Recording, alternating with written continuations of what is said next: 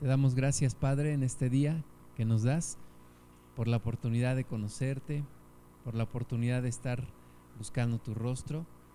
Y Señor, gracias por revelarte a nosotros. Gracias Espíritu Santo por mostrarte a nuestras vidas. Gracias Padre por haber enviado a tu Hijo Jesucristo a morir por nosotros.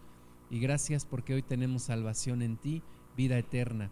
Te damos la gloria, Señor, en este día y disponemos todo nuestro ser, nuestro corazón, nuestra mente para buscar tu presencia, para abrirnos y, que tú deposites tu palabra en nosotros, Señor. Gracias te damos en el nombre de Jesús, porque podemos estar aquí, porque podemos estar reunidos, porque podemos buscarte a ti, Señor.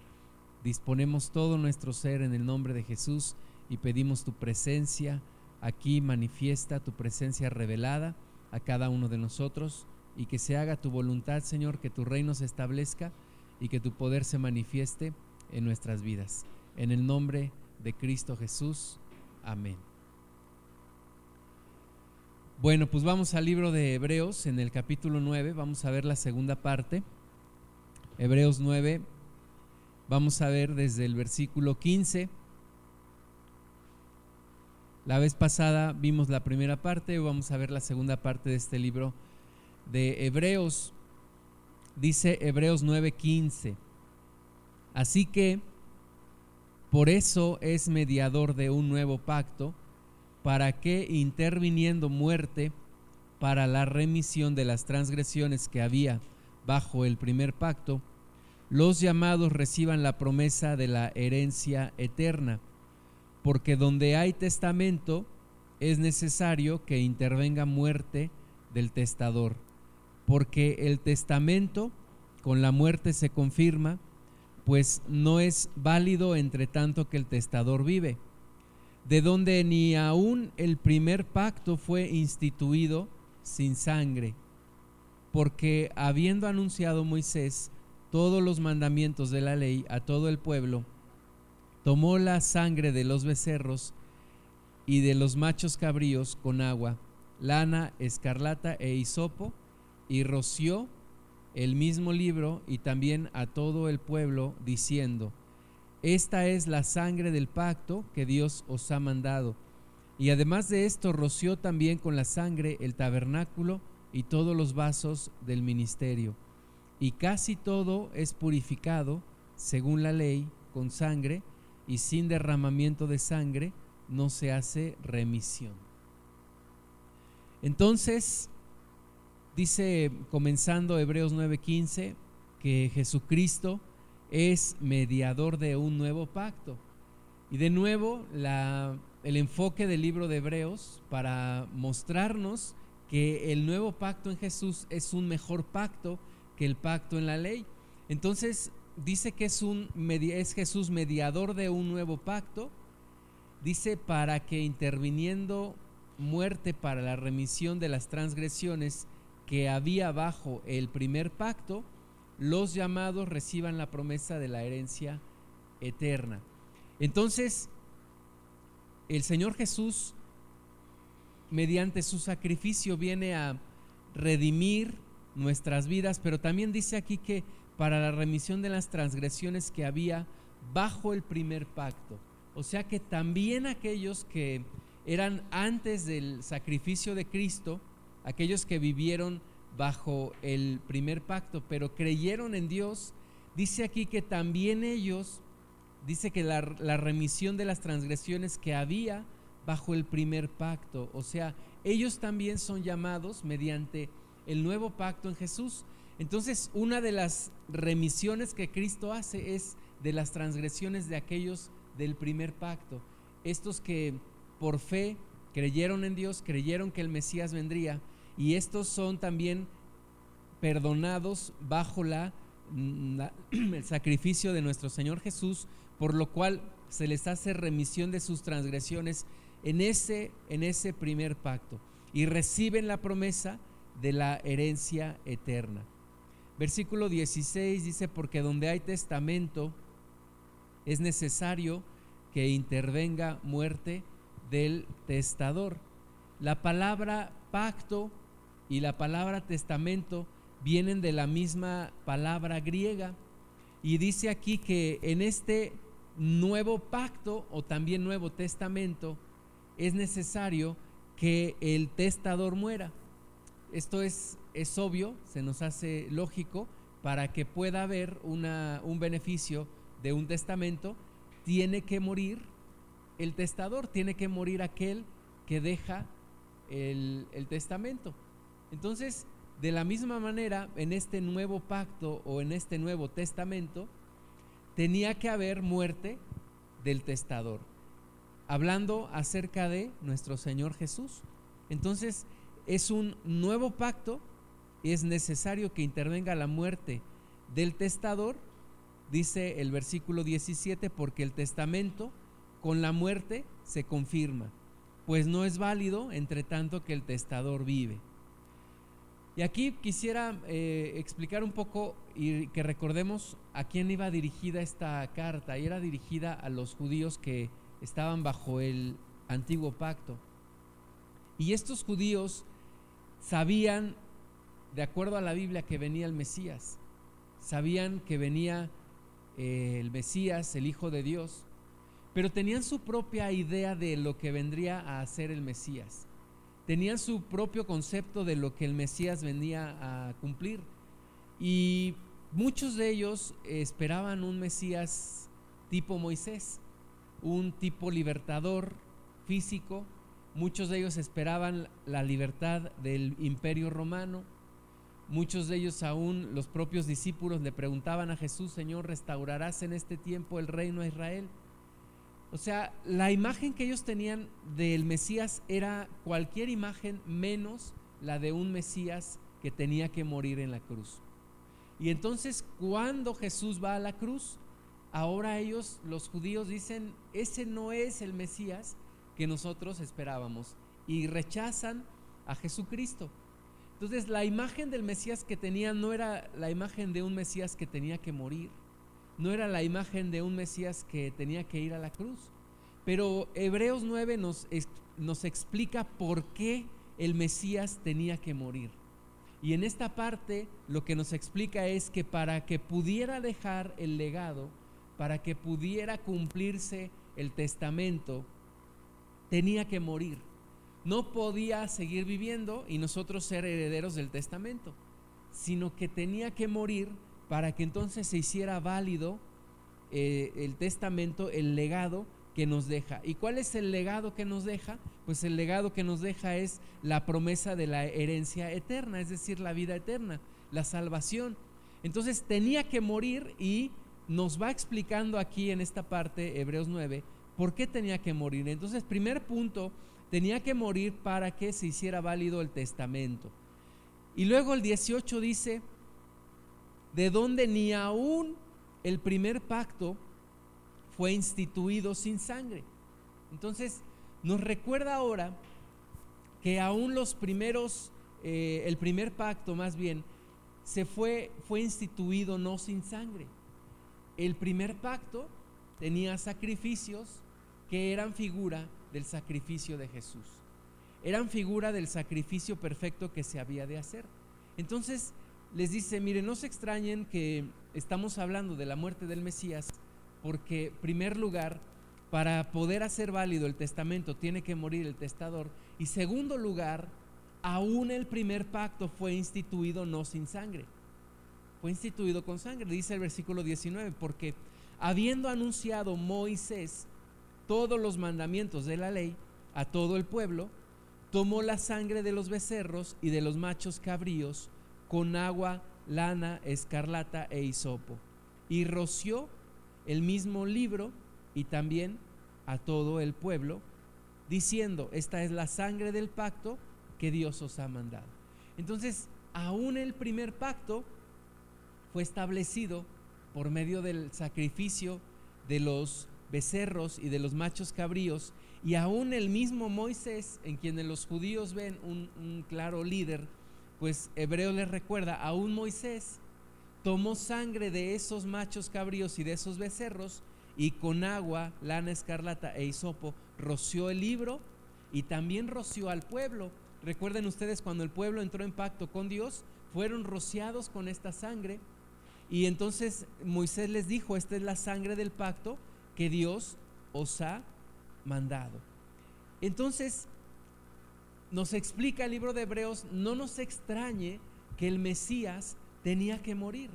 No nos extrañe que el nuevo pacto es ahora en la sangre de Jesús, porque aún el primer pacto, que era figura del nuevo pacto del que había de venir, fue establecido no sin sangre, fue instituido con sangre, con la sangre de los becerros y de los machos cabríos.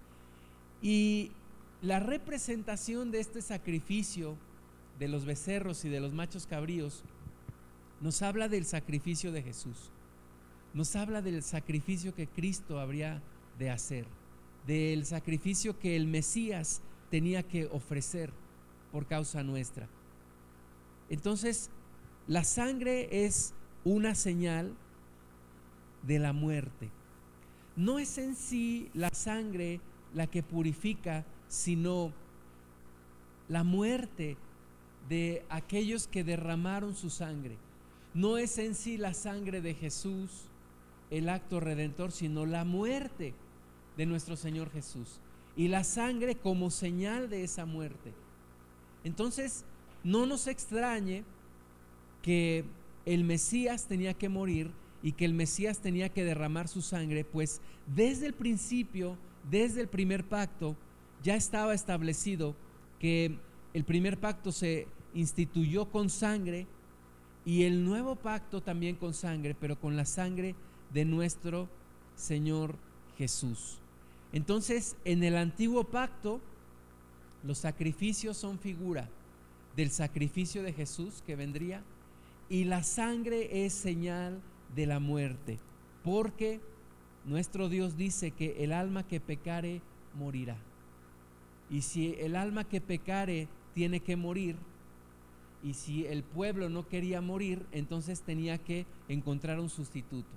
Y ese sustituto en el antiguo pacto eran los becerros, eran los machos cabríos, y el derramamiento de su sangre era señal de su muerte.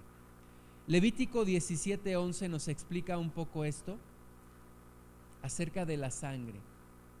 Levítico 17:11 dice, porque la vida de la carne en la sangre está, y yo os la he dado para hacer expiación sobre el altar por vuestras almas, y la misma sangre hará expiación de la persona. Entonces, la sangre es señal de la muerte, porque dice aquí que la vida de la carne está en la sangre.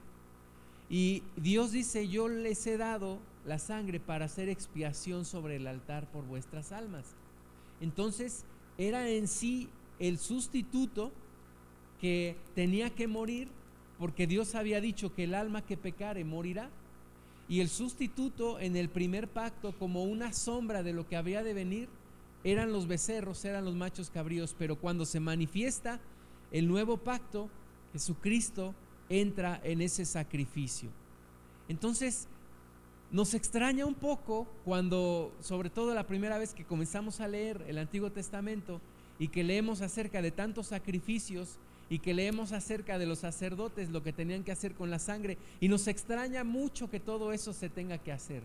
Incluso hasta nos da algunas veces pues nos puede llegar a dar asco, ¿no? Pensar en la sangre de los animales, cómo la tomaban, cómo salpicaban al pueblo, cómo rociaban en el altar, cómo rociaban el tabernáculo, pero tiene un fundamento. Y el fundamento es que Dios había dicho y había decretado que el alma que pecare morirá y que en reemplazo o en sustitución de nuestras vidas alguien tenía que morir y en el antiguo pacto los que morían eran los animales que no tenían culpa, pero ellos eran tomados como una imagen de lo que Cristo había de hacer. Y Cristo había de morir por nuestros pecados y había de ofrecer su sangre no en el tabernáculo levantado por manos, sino en el mismo lugar santísimo en el cielo. Allí Jesús ofreció su sangre. Entonces, no nos extrañe todo este tema de la sangre. Luego dice el versículo 21 de Hebreos 9, y además de esto, roció también con la sangre el tabernáculo y todos los vasos del ministerio. Y casi todo es purificado según la ley, con sangre, y sin derramamiento de sangre no se hace remisión. Sin derramamiento de sangre no hay remisión de pecados. Sin derramamiento de sangre no hay perdón de pecados. Es con la sangre porque tiene alguien que morir y en sustitución de nosotros, en el antiguo pacto, el que moría era un becerro o un macho cabrío y en el nuevo pacto, el que ha muerto es Jesucristo. Jesucristo dijo en Mateo 26, 26, dice allí que mientras comían, tomó Jesús el pan y bendijo y lo partió y dio a sus discípulos y dijo, tomad, comed, esto es mi cuerpo.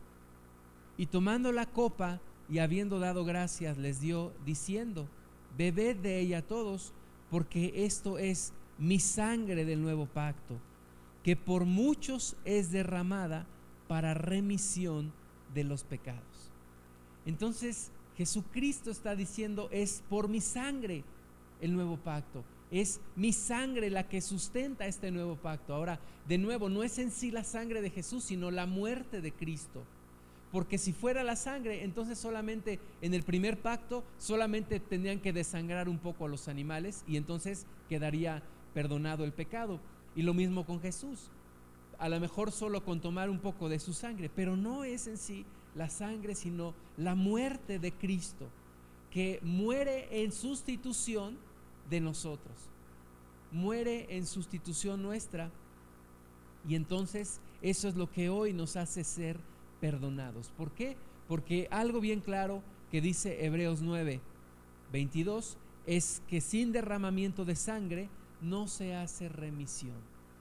Si no se derrama sangre, si alguien no muere, no puede haber perdón. Dios no tendrá por inocente al culpable. Dios no puede pasar por alto el pecado. Dios no puede simplemente decir, bueno, si está bien, pecaron, vamos a olvidarlo. No, tiene que haber derramamiento de sangre. Alguien tiene que morir. Porque para Dios esto no es un juego. A veces nosotros pensamos, pero ¿por qué? ¿Por qué ante el pecado tiene que haber muerte? La Biblia lo dice y es una ley espiritual la paga del pecado es la muerte. Dios le dijo a Adán y a Eva, el día que comieran de ese fruto, morirán, de cierto morirán. Y es una ley que no se puede quebrantar, incluso Dios no la puede quebrantar. Para que haya remisión cuando hay pecado, tiene que haber derramamiento de sangre, porque la paga del pecado es la muerte. Así es. Para nosotros se nos hace un poco exagerado el tema. Pero voy a usar un, ejemplo que escuché una vez del hermano Roberto Evans. Y él decía, si nosotros fuéramos a la cárcel y platicáramos con una persona que violó a, una, a, una, niña y le dijéramos a esa persona que está ahí en la cárcel, oye, ¿tú crees que el castigo que estás recibiendo por haber hecho lo que hiciste es justo?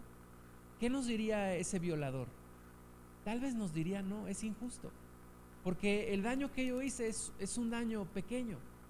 Pero si le preguntáramos a los padres de la hija o de la niña que fue violada, les preguntáramos, oigan, ¿ustedes creen que el castigo que está recibiendo ese violador es justo? Ellos nos dirían, mira, no solamente quisiéramos que fuera encerrado para siempre, sino aún que muriera. Entonces, son dos puntos de vista. El que comete el pecado tiene un punto de vista, pero el que recibe el agravio tiene otro. Nosotros que hemos hecho el pecado, para nosotros tal vez decimos es que no fue tanto lo que hice, es que no fue mucho lo que yo hice.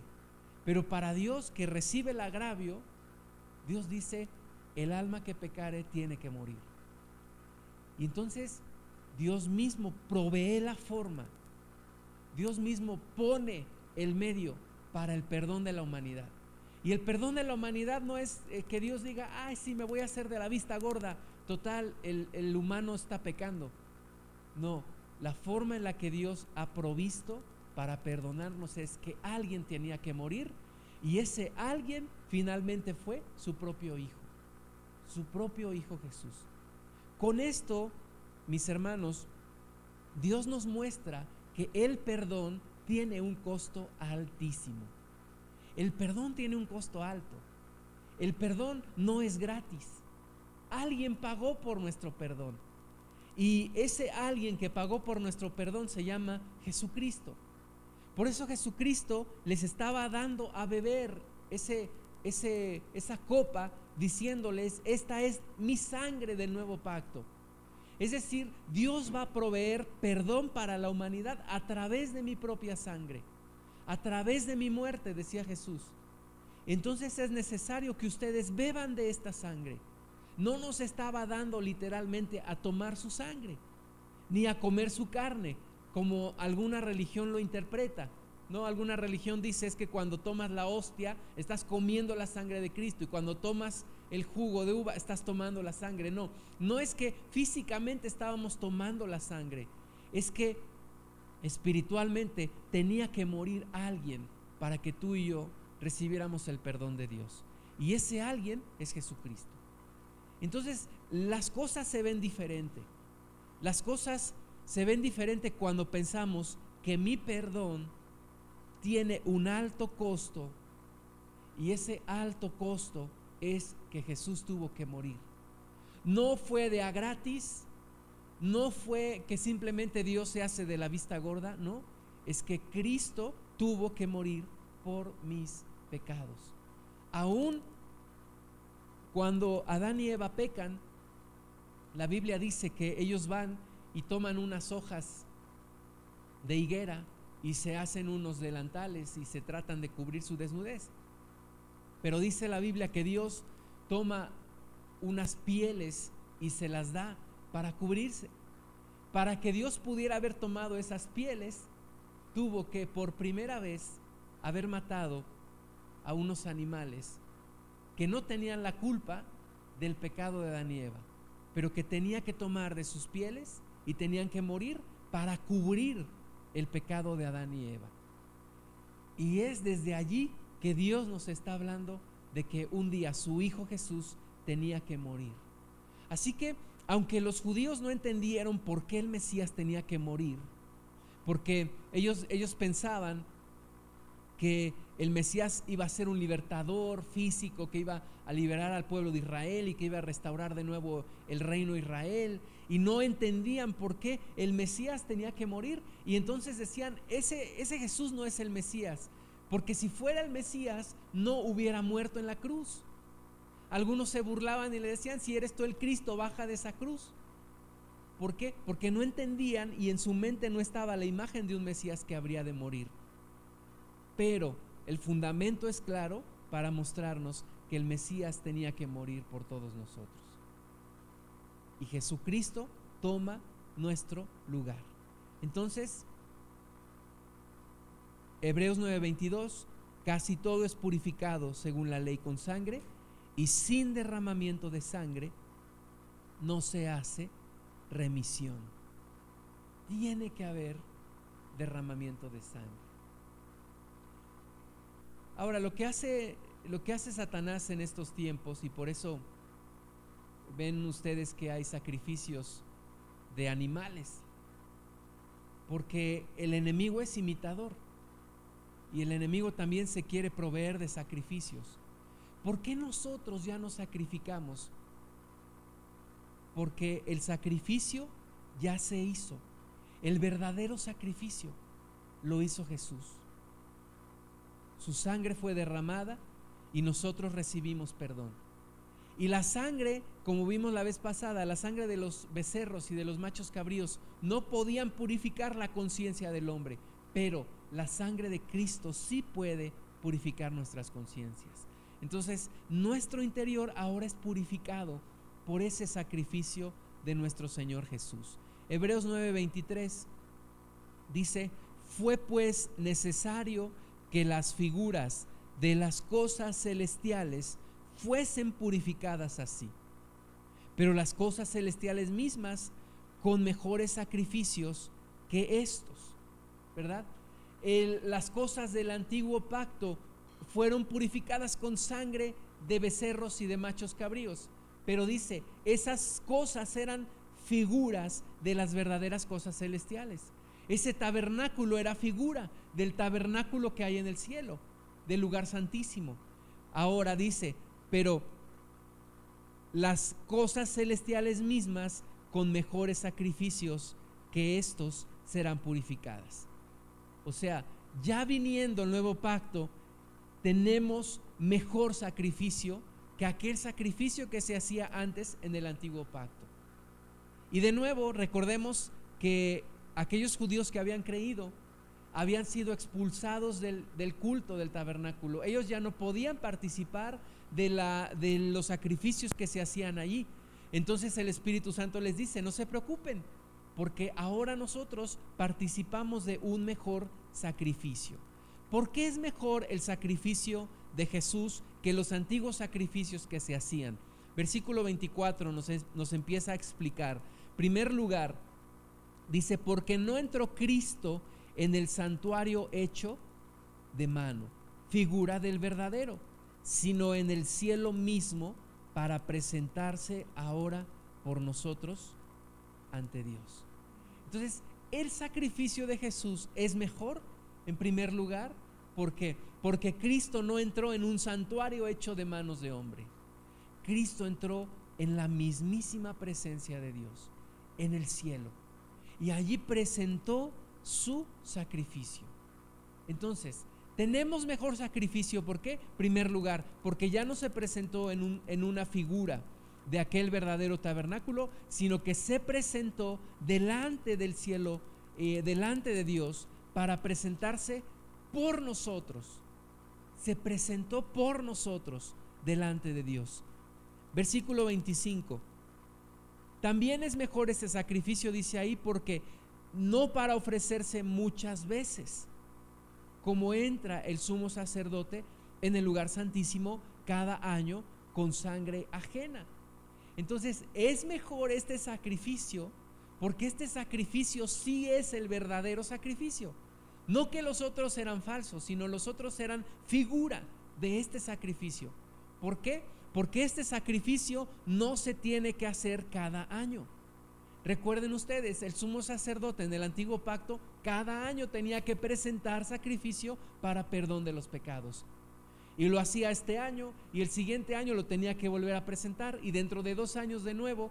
Pero Cristo dice aquí, no entró para ofrecerse muchas veces. Versículo 26, de otra manera le hubiera sido necesario padecer muchas veces desde el principio del mundo, pero ahora en la consumación de los siglos, se presentó una vez para siempre por el sacrificio de sí mismo para quitar de en medio el pecado. Y aquí nos dice de nuevo, ¿por qué es mejor este sacrificio? Bueno, ya vimos que se presentó en el mismísimo cielo. Segundo lugar, no es un sacrificio que se ofrezca muchas veces, es un sacrificio de una vez y para siempre. La religión de donde tú y yo venimos enseña un dogma que es el continuo sacrificio de Jesús. Pero es un dogma equivocado, es una doctrina equivocada, porque claramente dice aquí que Jesucristo entró una vez y para siempre. Dice que si tuviera que presentar continuo sacrificio, entonces hubiera sido necesario que padeciera muchas veces, incluso desde el principio del mundo. Pero su sacrificio es una vez y para siempre. No es una ofrenda continua, no es un sacrificio continuo. ¿Por qué cuando tú entras a cualquier templo católico encuentras un crucifijo con un hombre ahí representando a Jesús? Porque ellos creen en el sacrificio continuo. Pero la Biblia dice que Cristo ya no está en la cruz. Cristo ya no está ahí, se ofreció una vez y para siempre. Entonces no tenemos que representar a, Cristo allí en la cruz. El sacrificio fue una vez y para siempre. Entonces este sacrificio es mejor porque no se tiene que presentar cada año, sino se presenta una vez y para siempre. Ahora, dice allí que este sacrificio se presentó en la consumación de los siglos. Hermanos, el sacrificio de Cristo se presenta en la consumación de los siglos, es decir, a partir del sacrificio de Jesús podemos hablar de que ya vivimos los tiempos finales. Desde hace dos mil años estamos viviendo los tiempos finales, porque dice aquí que el sacrificio de Jesús se presenta en la consumación de los siglos. Estamos viviendo nosotros en, en este tiempo los tiempos finales de los tiempos finales. O sea, estamos viendo el final del final. Es en estos tiempos finales donde Cristo se presenta una vez y para siempre. Y dice allí que también se presenta no con una ofrenda o sacrificio ajeno, sino se presentó él mismo. Tercer lugar, por esto es mejor este sacrificio, porque no es un sacrificio con sangre de becerros y de machos cabríos, sino el mismo Hijo de Dios se presentó y se ofreció a sí mismo, no con sangre ajena, sino con su propia sangre. Estamos viviendo, hermanos, el sacrificio verdadero y el cual hablaron muchos de los profetas antiguamente y que tú y yo ahora somos beneficiarios de ese, de ese mejor sacrificio, de este mejor sacrificio. Versículo 27 de Hebreos 9. Y de la manera que está establecido para los hombres que mueran una sola vez y después de esto el juicio, así también Cristo fue ofrecido una sola vez para llevar los pecados de muchos y aparecerá por segunda vez sin relación con el pecado para salvar a los que le esperan. Entonces, dice allí que está establecido una ley. Y la ley es que los hombres mueran una sola vez. Está establecido para todos nosotros que muramos una sola vez. Está establecido que todos los hombres tenemos que morir. Todos tenemos que morir. Bueno, Pablo dice que a excepción de aquellos que todavía estén cuando el Señor Jesús venga por segunda vez. Pero con excepción de esos, todos los hombres y mujeres tenemos que pasar por ese estado que es la muerte. Y también está decretado, dice allí, que después de eso venga el juicio. Entonces, esta ley echa por tierra aquella teoría de la reencarnación, aquella teoría de que en mi primer vida yo fui no sé qué, un rey y luego en mi segunda vida fui, etcétera, etcétera, y cuidado no pises ese gusano porque puede ser tu tío, ¿verdad? Esa teoría está echada por tierra, porque dice aquí que los hombres tienen que morir y tienen que morir una sola vez. No pueden morir dos, tres, cuatro, no. Los hombres mueren una sola vez. Y dice aquí que después de esto el juicio. O sea, todo hombre y mujer tiene que morir y después tiene que enfrentar un juicio. Y eso es lo que muchas veces no hemos entendido y el mundo no cree, que tiene que enfrentar un juicio después de la muerte. La única forma de evitar ese juicio es aceptando el sacrificio de nuestro Señor Jesús. Porque nuestro Señor Jesús dice, el versículo 28, así también Cristo fue ofrecido una sola vez para llevar los pecados de muchos. Entonces, todos vamos a morir y todos vamos a enfrentar un juicio a menos que a menos que hayamos creído en Cristo y hayamos aceptado ese sacrificio que lleva el pecado de muchos, entre ellos el mío. Este sacrificio, hermanos, también es mejor porque este sacrificio quita de en medio el pecado. Los antiguos sacrificios no podían quitar el pecado, solamente cubrían, solamente como que cubrían el pecado, pero el siguiente año de nuevo tenían que presentar sacrificio. Pero dice aquí que este sacrificio de Jesús quita de en medio el pecado. Quita de en medio el pecado y ahora no tengo que pasar por ese juicio. ¿Por qué? Porque Cristo ya pasó por mí el juicio. Cristo ya lo vivió, Cristo ya lo pasó y ahora yo puedo enfrentar la muerte y saber que no enfrentaré un juicio. Y Jesús dice aquí que aparecerá por segunda vez sin relación con el pecado para salvar a los que le esperan. Nos habla Hebreos aquí de, de, tres apariciones de nuestro Señor Jesús. La primera aparición la hace aquí en la tierra como hombre para ir a la cruz. La segunda aparición la hace en el cielo presentando su sangre ante el Padre. Y la tercera aparición la hará cuando venga por segunda vez a esta tierra, pero ya sin relación con el pecado. Entonces, este nuevo pacto es mejor. Este nuevo pacto es mejor porque el antiguo pacto era solamente una sombra de este nuevo pacto. Porque este nuevo pacto sí purifica la conciencia, sí purifica nuestro interior. Porque este nuevo pacto nos permite evitar el juicio. Y porque así como Dios determinó que toda alma que pecare muera, también determina que hay un solo camino para la salvación. Y este camino es su Hijo. Es el único camino. Es la única forma de ser salvo. Por eso Hebreos 9:15 dice que Jesucristo es mediador de un nuevo pacto. Y el apóstol Pablo dijo que hay un solo mediador entre Dios y los hombres. Y ese mediador es Jesucristo hombre. Es el único camino para llegar a Dios en salvación. Entonces, resumiendo Hebreos 9, hay tres razones para la muerte del Mesías. Hay tres razones por las que Jesucristo tuvo que morir.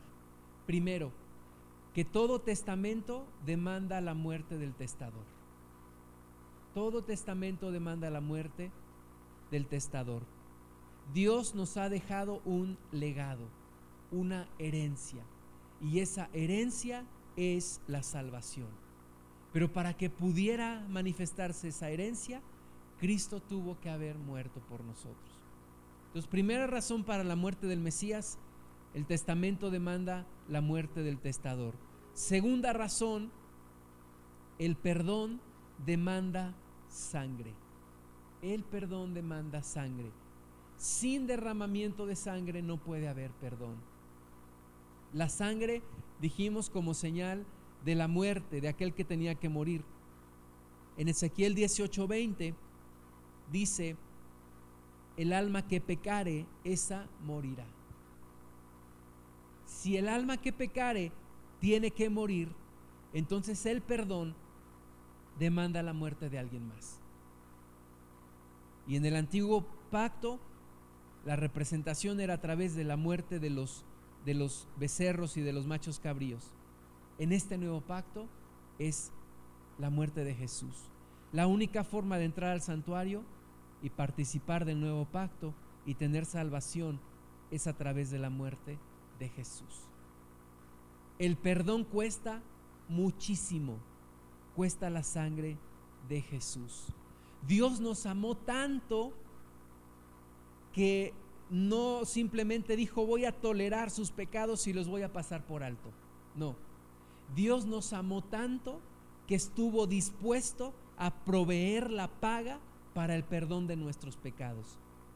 Y esa paga fue la muerte de su Hijo. He ahí el amor de Dios. Por eso tú y yo tenemos que valorar tanto el perdón de Dios le costó su hijo. Por eso, Romanos 6.1 nos hace esta reflexión. Dice, ¿qué pues diremos? ¿Perseveraremos en el pecado para que la gracia abunde?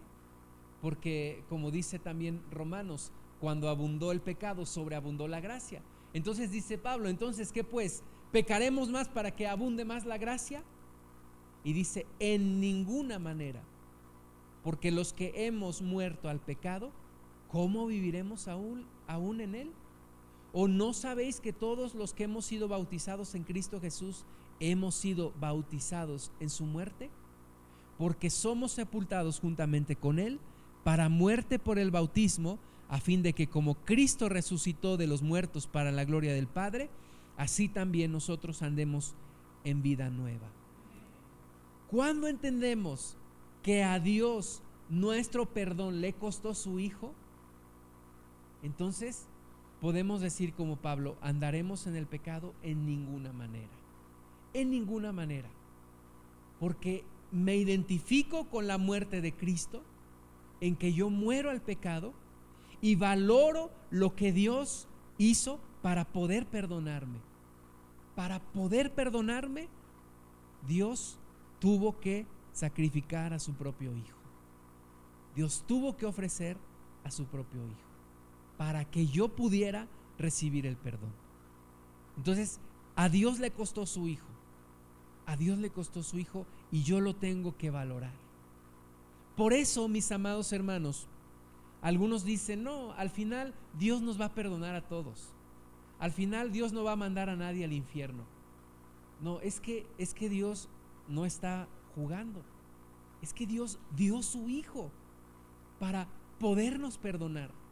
Y el que no acepte a su hijo, entonces tiene que enfrentar un juicio. De ahí la importancia de la iglesia que tiene que predicar estas verdades. Porque no es que simplemente Dios va a pasar por alto el pecado del mundo. No, es que el mundo tiene que saber que la única forma de evitar el juicio es a través del sacrificio de Cristo. Dios no está satisfecho, mis amados hermanos, con la vida de este mundo. Dios no está satisfecho con la humanidad. Dios está satisfecho con el sacrificio de su Hijo. Tú y yo no podemos hoy venir delante de Dios y presentarnos y decir, Dios me acepta tal como soy. Eso es mentira.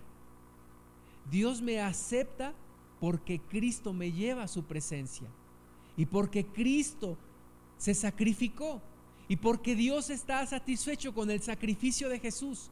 Pero yo por mí mismo no puedo presentarme delante de Dios. Tengo que presentarme a través del sacrificio de Jesús. No es que Dios me acepte tal como soy, es que a través de su Hijo Jesús, Dios sí me puede aceptar, pero solo a través del sacrificio de su Hijo Jesús.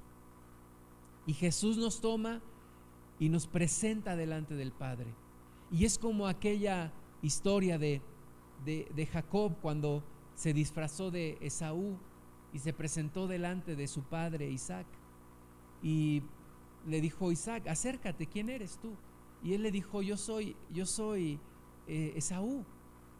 Y dijo, bueno, la voz es la de, la de Jacob, pero el olor de las ropas y le dijo, acércate para poder tocarte. Eh, la textura de la piel es la de Esaú. Y cuando nos presentamos delante de Dios, hermanos, lo que Dios ve no es nuestro pecado, sino el sacrificio de Jesús. Es como si nos hubiésemos puesto en esa historia las ropas de Jesús, el primogénito, el unigénito Hijo de Dios. Y entonces es lo que nos hace aceptos delante del Padre. Pero ni tú ni yo por nuestro propio esfuerzo nos podemos presentar delante de Dios. Solamente a través del sacrificio de su Hijo Jesucristo. Jesús contó una historia en Lucas 18 de dos hombres que subieron al templo a orar. Dice que uno era fariseo uno era judío, fariseo, y el otro era un publicano. El fariseo pues era de la clase religiosa del pueblo judío. Podemos decir que eran los que tenían a su cargo el entender perfectamente la ley y enseñarla al pueblo. Bueno, se presenta uno de ellos, un, fariseo, y se presenta un publicano, un cobrador de impuestos. los judíos tenían a los publicanos como de lo peor porque los consideraban traidores. Muchos de ellos eran corruptos porque el imperio romano les ordenaba cobrar impuestos y les decía, y lo que saques más de, allá, lo que puedas tomar para ti, tómalo. Así que para los judíos los publicanos eran de lo peor. Y entonces suben los dos al templo a orar. Y el fariseo oraba de esta manera, dice el Señor Jesús. Dios, gracias te doy porque yo no soy como los otros hombres, ladrones, injustos, adúlteros. Y volteó a ver al publicano que estaba ahí también y le dijo a Dios, ni aun como este publicano soy. Ayuno dos veces a la semana, doy diezmos de todo lo que gano. Este, este fariseo confiaba en su propia justicia. Este fariseo decía, yo por mi propia justicia me puedo presentar delante de Dios. ¿Y sabes qué? Es imposible presentarse por su propia justicia tuyo delante de Dios, porque nos fulminaría un rayo en ese instante. Caeríamos muertos en ese instante. Pero el publicano, dice, estando lejos, no quería ni alzar los ojos al cielo, sino que se golpeaba el pecho diciendo, Dios, sé propicio a mi pecador.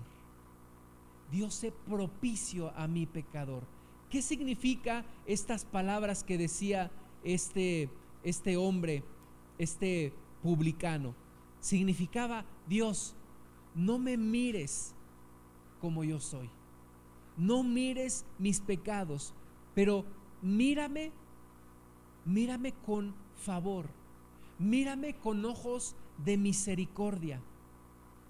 Y la sangre de Cristo y el sacrificio de Cristo es un sacrificio propiciatorio. Es decir, nos permite que Dios nos vea no como somos, sino que nos vea con ojos favorables. El sacrificio de Cristo hace que Dios no nos vea con ira, sino con misericordia. Entonces, la, muerte del Mesías era necesaria, en segundo lugar, porque el perdón demanda sangre. El perdón demanda sangre. Y para que tú y yo fuésemos perdonados, tenía, tenía que haber derramamiento de sangre. Tenía que morir Jesucristo. Y en tercer lugar, el juicio demanda un sustituto. El Mesías tenía que morir porque el juicio de Dios demanda un sustituto. Si dice la Biblia que está determinado que todo hombre muera una vez y después de esto el juicio, entonces, si tú y yo no queríamos pasar por juicio, tenía que haber un sustituto. Y ese sustituto es nuestro Señor Jesús. Cuando Jesús murió en la cruz, había ya tres cruces dispuestas, tres cruces listas para ese día. Una de ellas era para un hombre llamado Barrabás. Barrabás ya había sido juzgado y había sido hallado culpable. Una de esas tres cruces era para él. Sin embargo, no murió en la cruz. ¿Por qué? Porque tuvo un sustituto. ¿Quién fue su sustituto? Jesús. Y es lo mismo que pasa con nosotros. Tú y yo ya teníamos un lugar destinado en el infierno. Y no vamos a ir allá porque un sustituto tomó el juicio. Y ese sustituto es Jesucristo. Pero tenía que morir, tenía que haber muerte. Así que Hebreos 9 nos habla tan preciosa y tan precisamente de por qué el Mesías tenía que ir a la cruz ¿Por qué tenía que haber derramamiento de sangre? Y recordemos que el perdón tiene un precio y el precio fue pagado. Valoremos, valoremos ese, ese precio. Vamos a orar. Te damos muchas gracias, precioso Padre. Te damos muchas gracias, amado Salvador Jesucristo. Te damos la gloria, Señor, por haber dado tu vida en rescate por la nuestra, por haber derramado tu sangre en propiciación por nuestros pecados y que ahora nos presentes delante del Padre y el Padre no vea nuestro pecado, sino vea tu sacrificio, Señor Jesús. Te damos gracias, Señor Jesús, porque eres nuestro sumo sacerdote. Te damos gracias porque somos beneficiarios de un nuevo pacto, de un mejor pacto, del pacto en la cruz. Te damos gracias, Señor Jesús, porque entraste en el lugar santísimo, no con sangre ajena, sino con tu propia sangre. Enséñanos, Señor, que nuestro perdón tuvo un precio. Enséñanos, Señor, a no vivir en el pecado. Enséñanos, precioso Cristo, a vivir bajo la gracia y a saber valorar este precioso sacrificio que tú pagaste por nosotros. Te damos la gloria, Señor, en tu nombre, Jesús. Amén. Amén.